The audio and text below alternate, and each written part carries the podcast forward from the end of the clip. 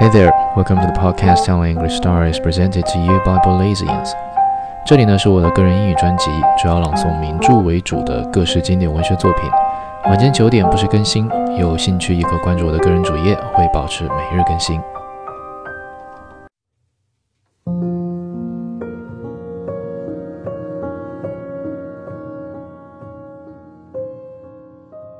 The Moon and Sixpence, Volume 47.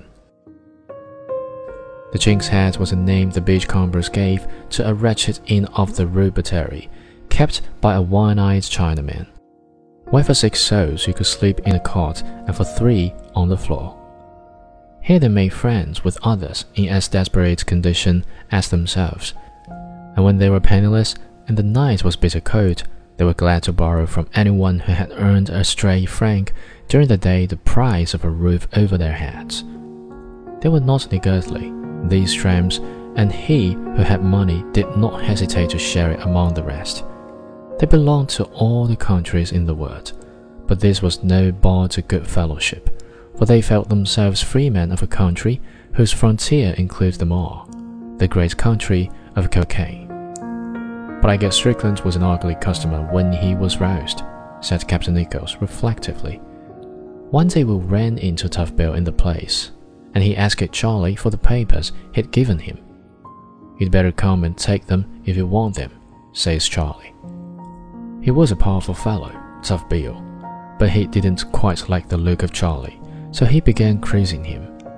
He called him pretty near every name he could lay hands on, and when Tough Bill began cruising, it was worth listening to him.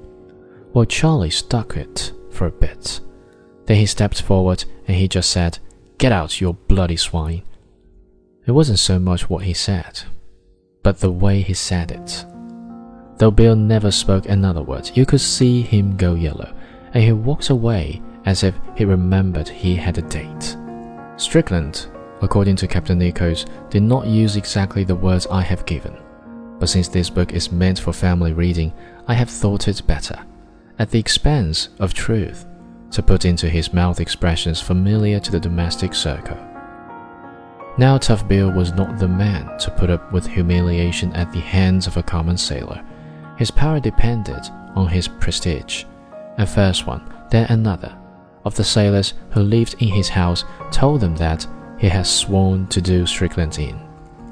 One night, Captain Nichols and Strickland were sitting in one of the bars of the Rue Bouterie. The Rue Bouterie is a narrow street of one-storied houses, each house consisting of but one room. They are like the booths in a crowded fair of the cages of animals in a circus. At every door you see a woman, something lazily against the side post, humming to themselves or calling to the passerby in a raucous voice, and some listlessly read. They are French, Italian, Spanish, Japanese, colored, some are fat and some are thin, and under the thick paint of their faces, the heavy smears on their eyebrows, and the scarlet of their lips, you see the lines of age and the scars of dissipation. Some wear black shifts and flesh colored stockings. Some with curly hair dyed yellow are dressed like little girls in short muslin frocks. Through the open door, you see a red tiled floor, a large wooden bed, and on a deal table, a ewer and a basin. A motley crowd saunters along the streets, lascars of a P&O. Blond Northmen from a Swedish bark, Japanese from a man of war, English sailors, Spaniards, pleasant looking fellows from a French cruiser, Negroes of an American tramp. By day it is merely sordid, but at night, lit only by the lamps in the little huts, the street has a sinister beauty. The hideous lust that pervades the air is oppressive and horrible, and yet there is something mysterious in the sight which haunts and troubles you. You feel I know not what primitive force which repels and yet fascinates you. Here all the distances of civilization are swept away, and you feel that men are face to face with a somber reality. There is an atmosphere that is at once intense and tragic. In the bar in which Strickland and Nichols sat the mechanical piano was loudly grinding out dance music. Round the room, people were sitting at table. Here, half a dozen sailors uproariously drunk. there a group of soldiers, and in the middle, crowded together, couples were dancing. Bearded sailors with brown faces and large horny hands clasped their partners in a tight embrace. The women were nothing but a shift. Now and then, two sailors would get up and dance together. The noise was deafening. People were singing, shouting, laughing, and when a man gave a long kiss to the girl sitting on his knees, cat calls from the English sailors increased the din. The air was heavy with the dust beaten up by the heavy boots of the men, and grey with smoke. It was very hot. Behind the bar was seated a woman nursing her baby. The waiter, an undersized youth with a flat, spotty face, hurried to and fro carrying a tray laden with glasses of beer. In a little while, Tough Bill, accompanied by two huge Negroes, came in, and it was easy to see that he was already three parts drunk. He was looking for trouble. He launched against a table at which three soldiers were sitting and knocked over a glass of beer. There was an angry altercation, and the owner of the bar stepped forward and ordered Tough Bill to go. He was a hefty fellow, in the habit of standing no nonsense from his customers, and Tough Bill hesitated. The landlord was not a man he cared to tackle, for the police were on his side, and with an oath he turned on his heel. Suddenly he caught sight of Strickland. He rolled up to him. He did not speak. He gathered the spittle in his mouth and spat full in Strickland's face. Strickland seized his glass and flung it at him. The dancers stopped suddenly still. There was an instant of complete silence. But when Tough Bill threw himself on Strickland, the lust of battle seized them all. And in a moment, there was a confused scrimmage. Tables were overturned, glasses crashed to the ground. There was a hellish row. The women scattered to the door and behind the bar. Passers-by surged in from the street.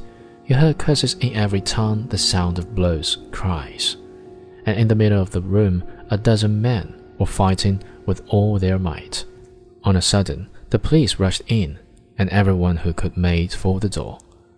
When the bar was more or less cleared, Tough Bill was lying insensible on the floor with a great gash in his head. Captain Nichols dragged Strickland, bleeding from a wound in his arm, his clothes in rags, into the street. His own face was covered with blood from a blow on the nose. I guess you'd better get out of my before Tough Bill comes out of hospital, he said to Strickland when they had got back to the Chink's Head and were cleaning themselves. This beats cockfighting, said Strickland. I could see his sardonic smile. Captain Nichols was anxious. He knew Tough Bill's vindictiveness. Strickland had downed the mulatto twice, and the mulatto sober was a man to be reckoned with. He would bide his time steadily he would be in no hurry, but one night Strickland would get a knife thrust in his back, and in a day or two the corpse of a nameless beachcomber would be fished out of the dirty water of the harbor. Nichols went next evening to Tough Bill's house and made inquiries. He was in hospital still, but his wife, who had been to see him, said he was swearing hard to kill Strickland when they let him out. A week passed. That's what I always say, reflected Captain Nichols.